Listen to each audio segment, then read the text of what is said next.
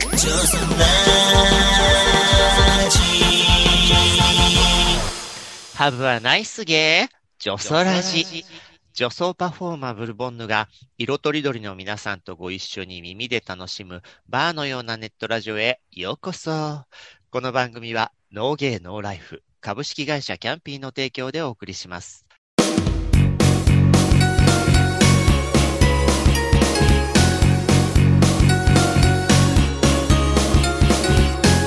ゲイラジ月の第2週はゲイラジ。ゲイ業界、ゲイカルチャー、おねえあるあるなど、ゲイの世界のトピックを中心にお送りします。パートナーは20年来のゲイ雑誌編集者仲間でもあるライター、サムソン高橋さん。やっと会えたね。1ヶ月ぶりにね。はい。そして今週はのびのびゲイの株式会社キャンピーの代表取締役、かよみ社長もご一緒です。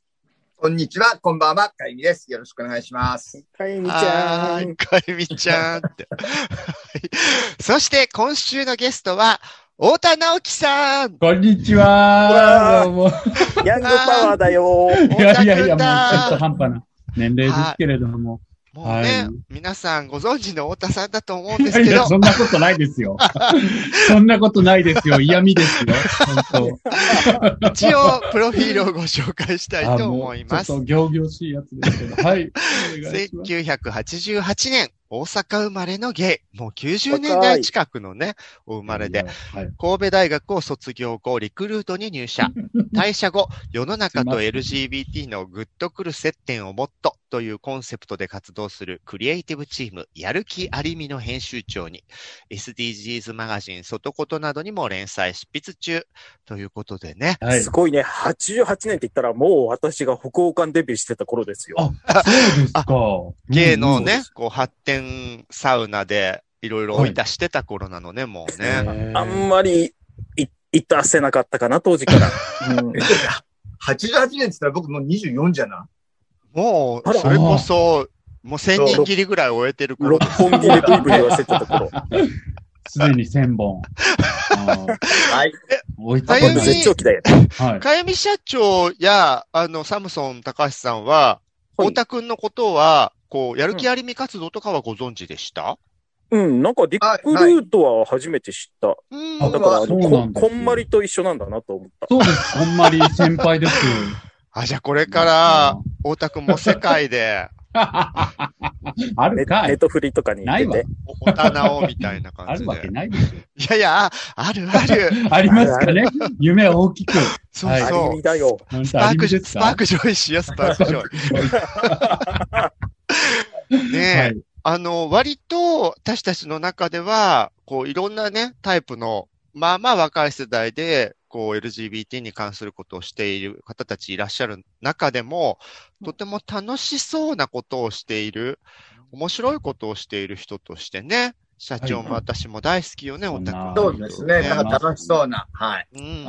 割と、なんか楽しないとなんか伝わりづらいもんね。いろんなことが。いや、そう言っていただけると嬉しいです、そんな。いやなんかさ、ブルが、あの、昔、大昔にやってたアッパーキャンプのアップデート版みたいなイメージがある。なんか、それってさ、大御所の伏見さんとかにも太田くんそれ言われた言われました。今全く同じこと言おうと思いましたやだ、私も伏見、伏見っぽかった、今。ごめんね。た 呼び捨てにすいや、本当ですよ。ダメですよ。本当大御所、大先輩。まあまあ、全然私からすると、太田くんがやってることの方が全然おしゃれだしや、今っぽいと思うんだけど、ただはい、多分、私もどっかでシンパシーを感じさせてもらったのは、伝えたいことがあった時に、それをより面白く、こう、ちょっとデコレーションすることにもこだわってらっしゃるなってところが、なんか、あ、こういう方向性好きって思った、なんか、勝手に感じる血筋みたいな。ああ、なんか嬉しいいや、ラインそう言ってもらえたら嬉しいですよ。でも本ね当、はい。とあの、センスのいい若い子っていうのがね。あそういうイメージ。ああ、嬉しい。そんな。そうサムソン私たちさんに言われたら超嬉しい。はい。そんなこと言う年代になっちゃった、私も。そうね。あの、私たちもね、年を取ったよね、本当ね。で今は太田さんのことに夢中だから。あもうそう。夢中よね。あの、絶対思ってないでしょ。はい、嬉しいです。はい。一番メインのね、そのうんプロフィールでもご紹介したやる気あるみさんの活動とか、その周辺については、次回水曜日配信の時にお聞きするとして、はい今日はまずその入り口のね、太田くんという芸のヒストリーもちょっと伺いたいなと思って。あの、88年生まれということで、私たちに比べると随分若者なんですけど、いやいや、はい。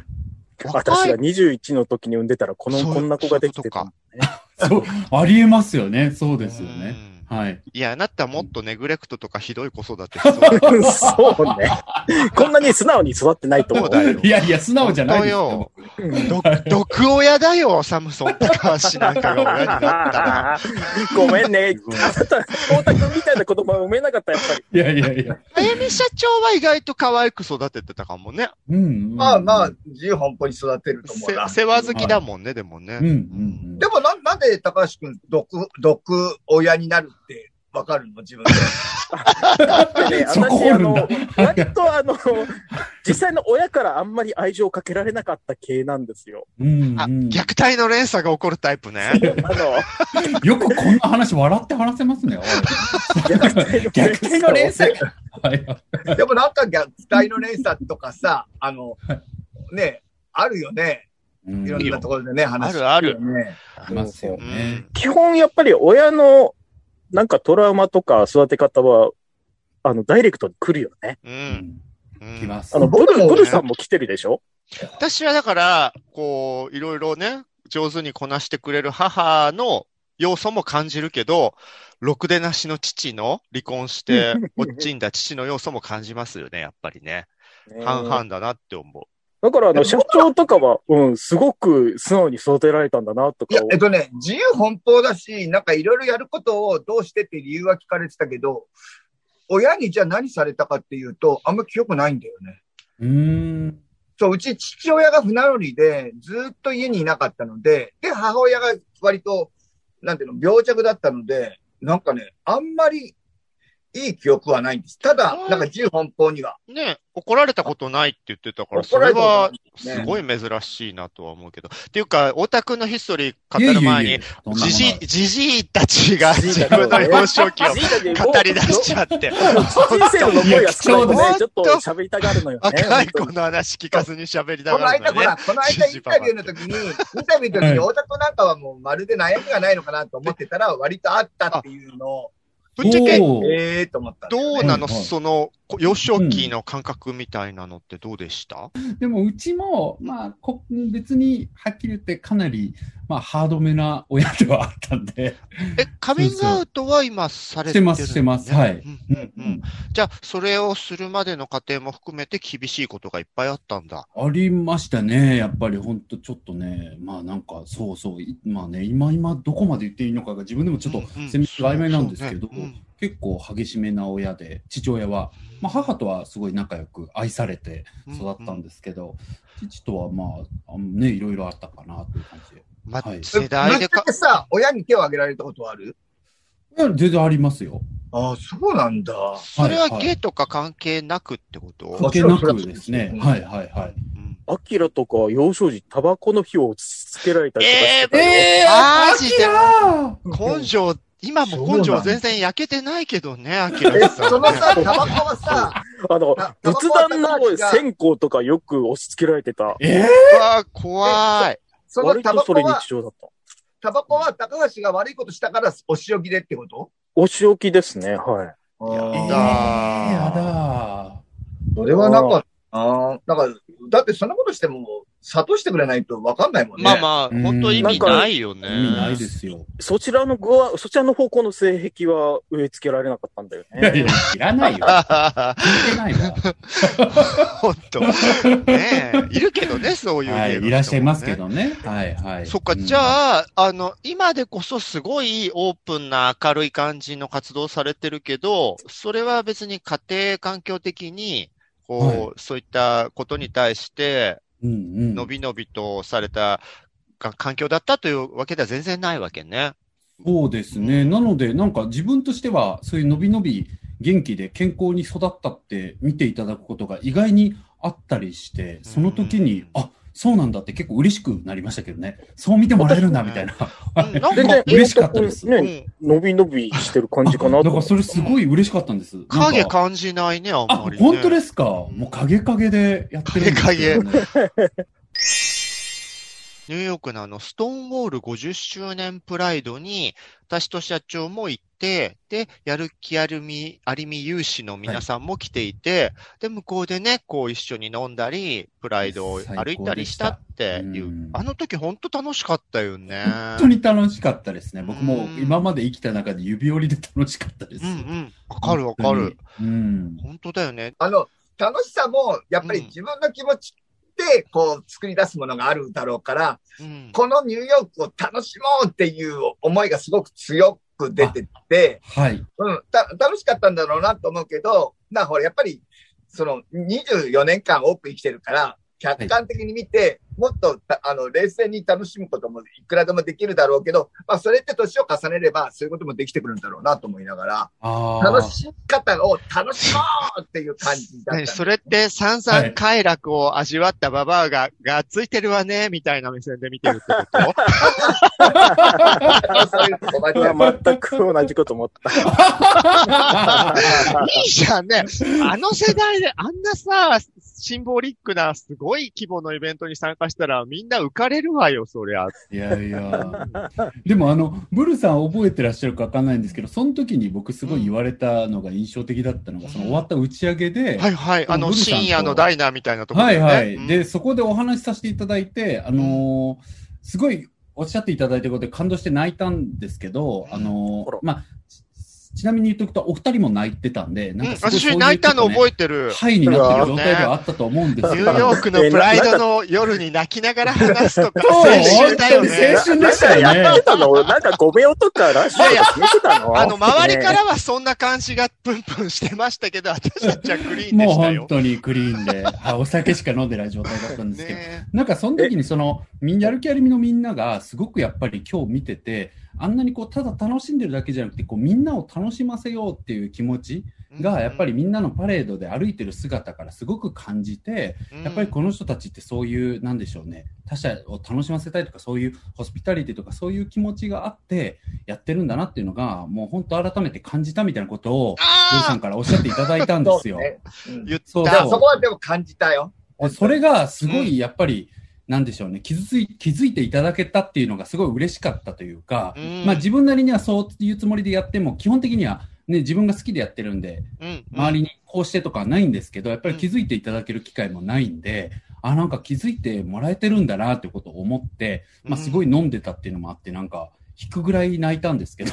いや、でもね、まあ本当、さっきのね、あの、呪われた血筋の話で言うと、はい。同じだって思ったのはあの瞬間で、あの、それこそさ、井上涼くん大活躍してるアーティストの涼くんも、うんあの時いたし、あの、はい。太田くんも、みんなが沿道の人たちにむちゃくちゃ絡みながらパレードしてる感じとかが、うですね。こう、メッセージを伝えると同時に見てくれてる人を、その場その場の言葉一つかけることにしても、絶対楽しませようとしてるタイプだっていうのが分かって、超嬉し、なんかハッピーだったんだよね、い私や、はね。もう、それがすごい嬉しかったです。なんかやっぱりね、もちろん人によっては、なんかいつも好き勝手やってていいね、みたいな感じ。まあそういう受け取り方でも全然嬉しいんですけど、そこという人もいる。言われることもやっぱあるあるんで、はい。ねなんかそういうことも全然あって、でしょとか言って終わったりすることもあるんで、やっぱり、あ、なんか純。粋にさ、純粋にもっとなんかいろんなことやったら、純粋に楽しむこともやってほしいなと思ったりするんだよね。いや、もう嬉しい、泣く。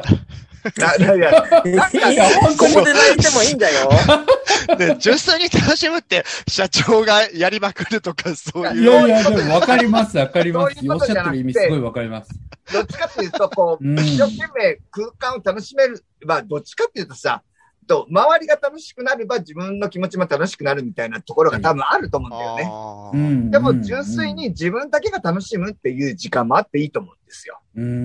で、それがやっぱりある程度年をいったときに、まあ、まあ、オタクだったら楽しめるようになるとは思うけれども、なんかそこはなんかいろいろ感じたう。んうん。まあだからあなたが泣いたっていうのも、お、お、お金少なく同じようなことだと思うんだよね。そうかも。あの、うん多分、そこは本当に近いものを自分は勝手に太田くんにお姉さん心みたいなのを感じていて、多分表現するときに、こう、格好つけちゃう部分とか、なんだろう、すごいおしゃれだったり、常にジョークが入ってるっていうのは多分、自分も気にしていたことで、あんまり私はおしゃれはでできなかったんですけど、気にしていたかっことなんですけど、それってどこかで照れ隠しというか、あの、引け目でもあるんだよね。自分の思いを素直に伝えるのは、ちょっと押し付けになるかもしれないから、絶対そこには受け手の人にとって面白い笑えちゃったとかいうところも残しておかないと、っていう、なんか申し訳なさまではいかないけど、多分そういう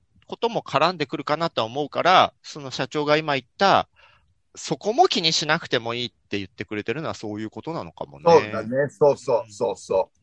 なんかやっぱりこう、あなたがほら、ラジオの時に卑屈になりすぎとかって、リスナーさんに言われたのとうんちょっと似たようなところがあって、うん楽しめばいい。楽しめるようになった時に初めてなんか、解き放れ、解き放、え解き放たれるみたいな。すごいところ噛んで。そうなのよ。ん社長はい面白いうんいや、でもすごい嬉しいです、うん本当に。そう。ね。そこを言ってもらえるのって嬉しいけどね、でも生まれ持った差も大きいからなとは思うのよ。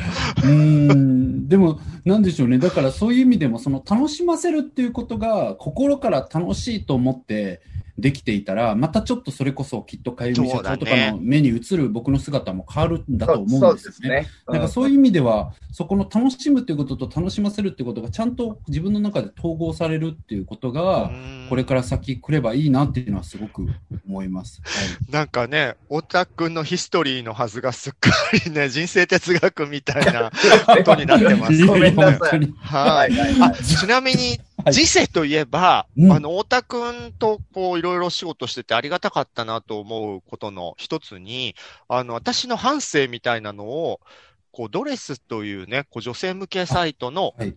太田くんのあれ連載でいいの？なん一か、応そうなんですけど、ああれって僕が新しいやつを書いあの書いてないっていう、そうなんね、あの、ドラッグクイーン女装として活動してる人の素顔の写真とともに、素の部分と、こう、両方を合わせて聞くっていうね、こう、はい。連載で、ドリアン・ロロ・ブリジーダーさんと、はい。私と、あとあのフルメイクの状態ですけど、バビエさんもあバビエさんとそうだはいの3人で今んとこ止まってる状はい態なん、そうです。そうまあ、4人目の方も取材したんですけど、まあ、ああ、そうっと記。事書いてる。いい記事ですよね。あ、本当ですか？うん嬉しい本当ですか？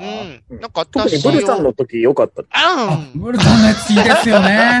ん。いやいや、お二だからやっぱり大田君とブルさんってちょっとどっか似てんだなとか思っいや、うん嬉しい、そうですか。でも、僕もなんか一番ブルさんがやっぱり、まあ、憑依するって言ったらすごいずおこがましいですけど、想像しやすかったです。なんかこういう取り付いてる感じいいあ、わね。違う違う、僕がブルさんに入らせてもらって 書くつもりでいるんですけど、やっぱりドリアンさんとかは、僕はあの、あの根のなんでしょうね、強さみたいなものが自分の中にないので、なかなかこう、こんな言い方しないんじゃないかなとかで入りきれない部分があって何回も音声を聞いたりして、ドリアンさんの言い回しだったら、この行こう言いそうだなっていうのを何回もやっぱ聞いても難しいところがあったんですけど、ブルさんはもう全然聞き直すとかやっぱやらなくても、ブルさんこう言うだろうなとかっていうのあが、嬉しい。た。入りやすいんだね。ね、いやで、実際ね合うの、かなとは思う。すはいごい評判良くて、あ、そう、私が自分語りでああいうこと書くと臭みが出るんですよ、割と。そう、太田パパくんだからねという、はいそう、第三者のインタビュアーを通したことですごいいい部分を表現していただいたみたいで、本当に周りからも、あれ良かったねって言われたんだよね。お互いに憑依し合ったみたいな感じで。そうやいやいや、本当嬉しいです。嬉しいね。で、そはいの後、文春オンラインさんの方でかゆみ社長と私が、あの、キャンピーバーの渋谷パルコ店をオープンしたこととかに関してのインタビューもしていただいてねそう。ですね。あれはインタビュアーだけでしたけど、はい。うんうんやらせていただいて。ね、うん社長。お宅にいろいろ聞かれて聞き上手だよね。いえいえいえ、はい。聞くもう、もう皆さんのお話が面白いからですよ、本当に。いやうん。いやいや、この、なんか、あのー あの、丸め方もブルに似てんなとかそうなんだ。本当ですか？いや、ちょっと嬉しいです。そうなのかな？いやまあ、でも私がずっとコンプレックスだったおしゃれ感をね、やる気ありみさんは持っているので。そうですか。いや、本当あのね、アッパーキャンプは本当に他の怖い女装のパイセンから、汚いドラッグクイーンのぶ あの美しい文化を汚すみたいなことを言われてきたので。でも、それもドラッグクイーンがうんおしゃれでなくちゃいけないっていう、そう思います、こう本当に。取り固まったものだと思うよ。うん、本当に。あの、まあ、私たちもね、小賢しいので、そこら辺は理論武装はしていて、うんあの、ドラッグの本質は壊すことだから、私たちだってドラッグだっていうのは当時から内心は思ってたんですけど、でもお姉さんってガミガミババアも文化として好きじゃない。なんかこう、やっぱね、大奥の怖いおつぼねが出てくるみたいなのも含めてお姉さんっぽいから、私軸のストーリーからしたら、奴らも必要な悪役だったんです。なるほど。まあ、えーよく、よく言うよね、その話はね。そうそうそう。ねだから、感謝もしてるし、まあ、やっぱ常にね、そういうことってねそうそうそうう、ん全部栄養にしてやれみたいなところはあるんだけど、西の魔女、東の魔女ね。ねうんでもねちゃんとしたバチバチは結構あったんですか、当時？まあ、ちょっとあったのよ。あ、へえ、あそうなんのミク。シーですごい長文相当すごいをこ。とだと思うよ、あれ。そうなんですか。そう、えそれで言うと、太田くんの活動の面白みみたいなことに対しての、こう、ディスられるとか反発をどこかからっていうのはあるの？いや、うんとね、なかなかなくて、で、それがやっぱり、僕自身は実は複雑な、そういうところが自分のコンプレックスではあるんですよね。なんか、なんでしょうね、いいところでもあるかもしれないんですけど、要は、絶妙に怒られない感じとか、うんうん。こうすると、まあ、文句は言われないとか、いうところを言ってしまえるし、言ってしまうので、だから僕はすごい、それこそ、ブルさんがおしゃれ感にコンプレックスがあっておっしゃってましたけど、僕はすごいサムソンさんの記事とかは実はすごいコンプレックスがあって、やっぱりこういう勝負したの自分はかけてないなって、もう一回思っちゃうんです。これ本当に私もちょっと小賢しくて、意外とね、嫌われないのよね、私。ああ、でも、そこ、でもそう、すみません、そういうの僕が言うのもあれですけど、そこも絶妙にうまいなというか、やっぱりま、まじぎらわれはしないけど、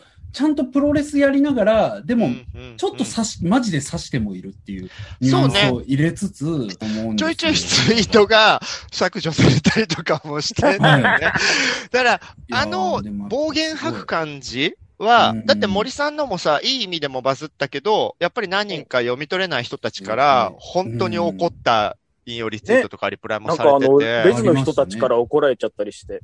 どういう文脈になるんですか？性的搾取だみたいな。同じだそうそうそう、そういう感じで。一応それも言ってはいるんですけどっていうう。ん。そこがかっこよかったのにな。そうこれがあの記事のかっこよさですよね。いやいあやいや。れ感じしたけどね、僕、ねうーってなりましたけど、あの記事読んで。100%, 100のね、人に喜ばれることなんてないし、だから本当に多少ね、あの、なんか、あの、炎上みたいな、あの、して、炎上してますみたいな報告も来たんですけど、うん。実際に私に向かって、あの、文句言ってる人って、ほとんどいなかったので、、うんうん。それよりは、あの、なんか称えられるこ反応の方が多かったので、そちらを素直に受け取って、私は。うん。あとさ、なんかやっぱり高橋くんには、もう、ちょっと諦めのところもある んだよ。そうなのよ。みんなねアキラだもんな、みたいな、サムソンだもんな、っも、やっぱりブルとか太田くんは、やっぱりこう、前方、全方位に、やっぱり割とちゃんとフォローして、こう、みんなを傷つけないようにっていう、あれが強いから、本当に怒らせちゃいけないよなっていうのはどうしても思っちゃうところはあるんですよね。思っちゃいますね。いろんなことを。ねだからなんかあとそういう、はい。うん世代って意味で言うと、私も実は、太田くんぐらいまでの世代の頃は、もっとひどかったんですよ。それはやっぱ地下のクラブイベントとかだから、何でもやり放題で、まあうん、今まんま YouTube とかに上げられたら炎上必至だろうな、みたいなショーとかもバンバンやってたんだよね。コンプライアンスがね。そうそう。うんうんでもそれってやっぱ、うん、その面白みとか、それが言いたいことを分かってくれる人たちの空間でやってるものっていうこともあったんだけど、今って何やっても、一番分かってくれなさそうな人のところまで届いちゃったりするじゃない。だからその時代に発信するものづくりだから、太田くんたちがそれに対しても、明らめに怒られても平気な鼻くそをじってるおっさんになれみたいには 言えないよねって、やっぱ辛いよ。怒られるの嫌だしまいだよ。そんなことない。本当。やっぱな。ね。書籍も読んでます。じゃあまあはいそんな意見がいろいろあるみたいな話が出たところで、今日は月曜日恒例のフレッシュトピックに入りたいと思います。今日選んだフレッシュトピックはこちら。K-POP アイドル養成の裏側。ボディイメージが傷つき、年功序列が強い。K-POP 界のスターになるため、アイドル練習生として1年間活動したキャシー・リー。減量の強要や厳しいトレーニングなど、その経験は彼女の想像を絶していたという、という、まあ、ニュースというか、ネット記事がね、こう出てまして、で、これあの、バズフィードさんとかでも彼女のロングインタビューが載ってたんですけど、まあ私とね、オタくん K-POP 大好きなんですよね。うんうん。で、その私たちがドハマりした、あの、アイズワンちゃんというね、スーパー可愛いアイドルを生んだ、プロデュース101という韓国のオーディション番組。今、吉本さんと組んで日本の男子版もね、はいシーズン2やってますけど、あれのシーズン1に出てた女の子が、K-POP アイドルになるためのいろいろっていうのは、こう、ボディポジティブ、ちょっとふっくらしてることに対して、超減量をを強要されたとか、こう、すごいお辞儀とか年功序列厳しかったとかで、まあ、彼女は特にアメリカ育ちだったっていうのもあって、うん。こんなのどうなのみたいにちょっと苦言を呈するみたいなインタビューが登場したことで、まあ、その辺、多様性みたいなものとのバランスどうなのっていう意見が出ているネタにもなっているというね、ということだったんですけど、ねこれ難しい問題ではあるわよね。うん難しいですよね。うんアキラとか社長は K-POP 自体はそんなに興味ないけど、そういうちょいちょい触れてはいるよね。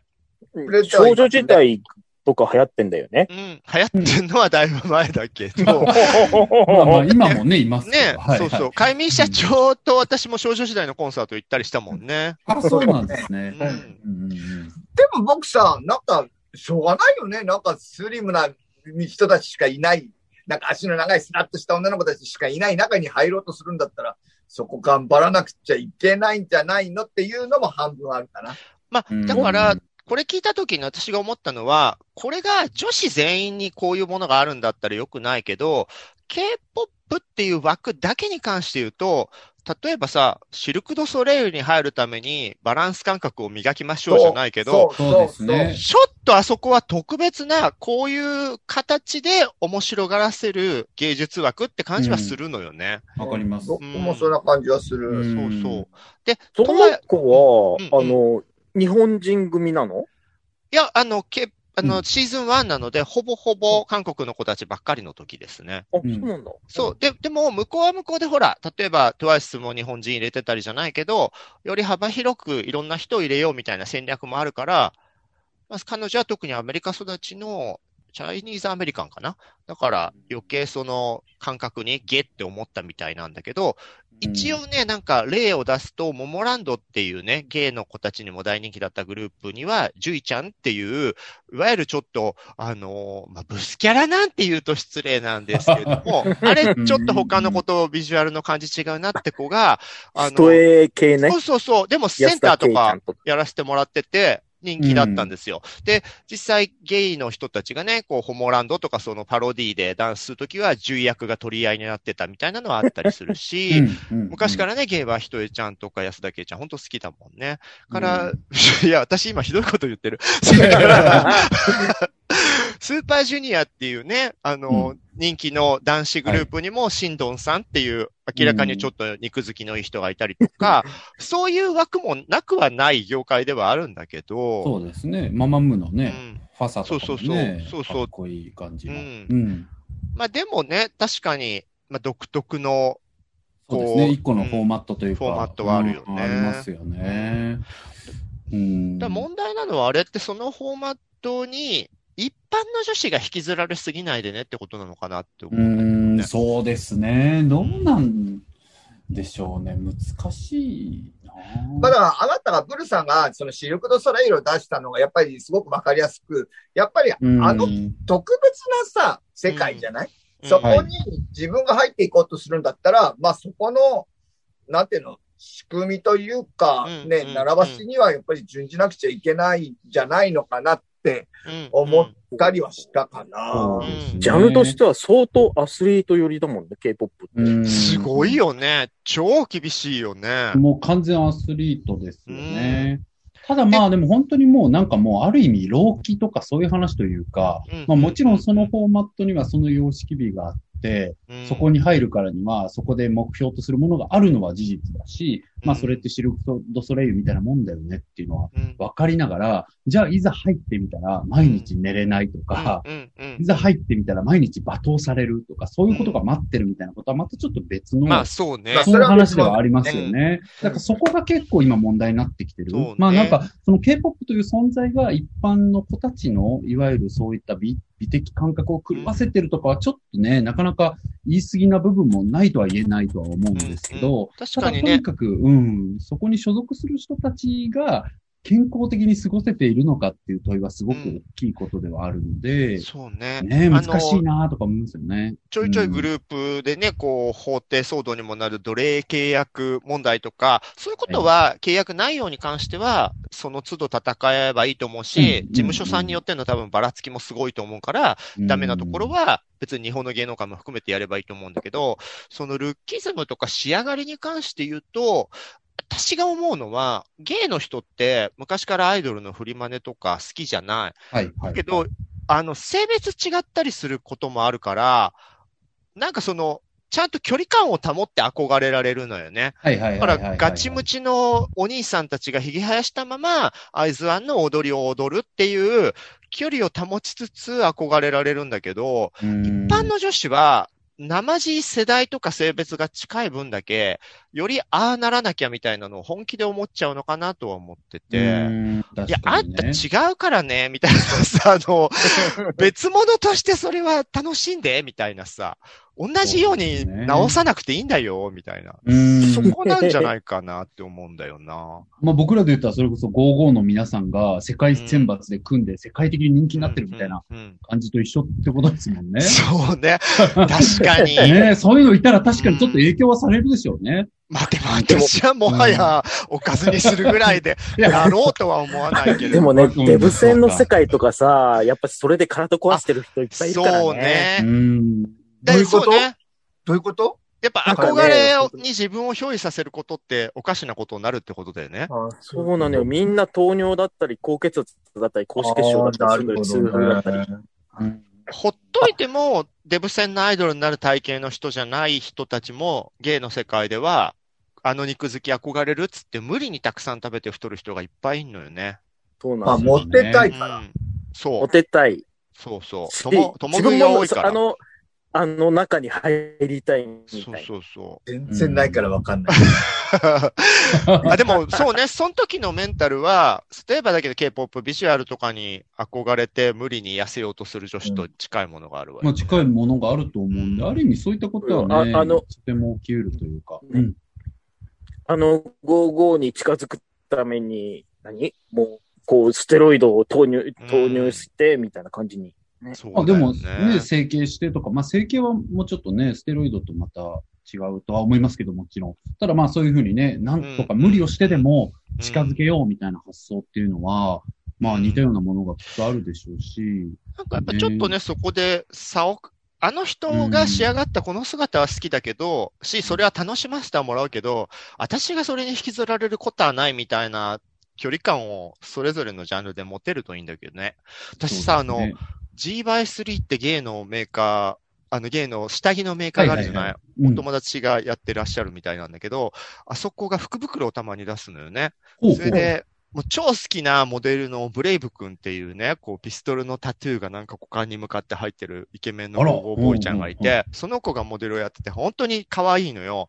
で、ああ、可愛いと思って、うっかりこう、その子の福袋みたいなイメージで買ったんだけど、あ、これ、買ったら履くの私だったって気づいて、泣きながら一枚一枚ね、姿見の前で履いてみて、全然違うんだけど、全然違うんだけどって、こう一着一着で思い知った経験はいがあって。ねあの、そうそう、慣れるわけじゃねえんだよって。うん、そうですよね。だから、そういう時にね、笑えたりとか、やっぱ、とほほって思えるっていうことがすごくこう、あなんか、レジリエンスとしてというか、すごい大事だと思うんですけど、そこでやっぱりね、バキバキに心折れちゃったり、自分もこれに似合うものにならないとブレイブ君に追いつけないみたいな感じにねなる子もね、やっぱいるんですよね。あーうんねそうね。ちょっとよっぽどじゃないと、よっぽど自信がないと、そんなピストルのタトゥーとか、チンポに向けて入れられないし、ブレイブという現地名もつけられないよ。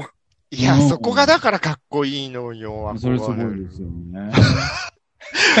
そうね。だから、あの、彼女のね、今回言ったか告発までのつもりじゃないのかもしれないけど、私は無理っていうことを言った彼女が、その正直な気持ちを言うことはいいんだろうけど、うんうんだからといっそうですねて、K-POP が作っているものすべてが、こう、人の心を害するみたいな風に読み取りすぎるのも嫌な話だなと、今回の。トピックは思ったんだよね。なんか僕もだからそういう意味では思ったよりも別に見てる子たちももちろんね影響を受けてると思いますけど、上手にこう非現実なものとしてやっぱり距離取って、取れてると思うんですよね、10代の子の多くも。もちろんね、ね。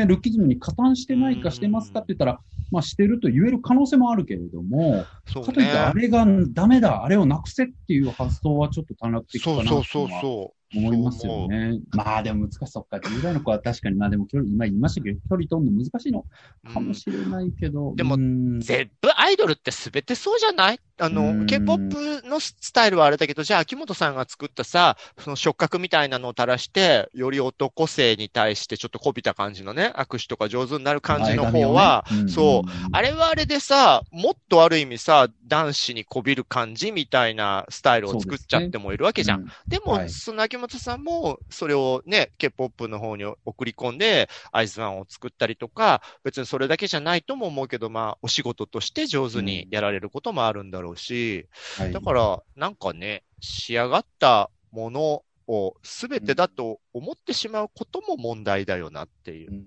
うん。そうですね。だからバリエーションがね、出てくるといいという本か、当だね。だ。からあれを否定するというにもまた違うフォーマットがね、出てくると、まあ全然違いますけど、アメリカのね、リゾとか、あはいのラッパはいはいーですごいボディポジティブの大きいね、うん。体ですけど、すっごい楽曲がかっこよかったりとか、なんかスターのね、バリエーションが増えてくるっていうことには、プロデュースパンダもそうですしね。あ、そうね。うん。あの、ガチムチ、中国のガチムチで、決してゲイ、ゲイとは、は言わないけれど、みたいな。うん。あれはあれで。あの、それこそさ、あの、ゲイを公言してるリルナズ X ちゃんとかもはいさ、はいわゆるすごいですよこう保守的な黒人ヒップホップ界で、うんあれだけ全開に戦ってたりするし、、うん。だから、そうね、こう、何かある形を叩くよりは、いろんな形を大量に出して、メッセージを伝えることの方が楽しいよね。それってやっぱし、やる気ありみさんとか、赤ちゃんああ、そうさんかもしれないわいやいやね。もう僕はもうそんな、全然団体ルなんて20年早いリルナズ。いやいやいや、あの 怒られるよ、本当に。あんな、あんな完璧なアーティストさん。ね、なんかあの、リルがこれ聞いてくれてたらありがたいね。いやもうリルがってリル・グランビッチさんはたまに聞いてくださって そっちのリルかよ。ナズ、ナズは聞いてないけどね。ナズはちょっとこれ日本語わかんないだろうしはいね。はい。まあそんなわけで、ちょっとごめんなさいね。K-POP 好きの二人が主に喋っちゃったんですけど、はい。そんな、こう、トピックを今日はご紹介しました。では、月曜日分はこんなところで、なんか、もにょもにょ今声が聞こえたのは何だった？なんかモニモニしてましたはいね。あすみません、エアコンの声です。あええ エアコンが喋る。社長かよ。はい、すみません。はい。かゆみかよ。ジョソラジは、キャストの皆さんが自宅からリモート会議システムで集まって収録をする手弁当なネットラジオ番組です。ノイズなどの音声トラブル、家族や猫の声、恥ずかしい音、サムソン高橋のノイズなどの混入はご容赦ください。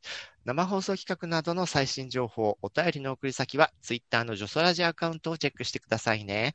ポッドキャスト、スタンド FM、YouTube など、お好きなメディアから、いつもあなたの耳元に。それでは次回もお楽しみに。ありがとうございました。ありがとうございました。ジョソラジ、ジョソラジ、ジョソラジ。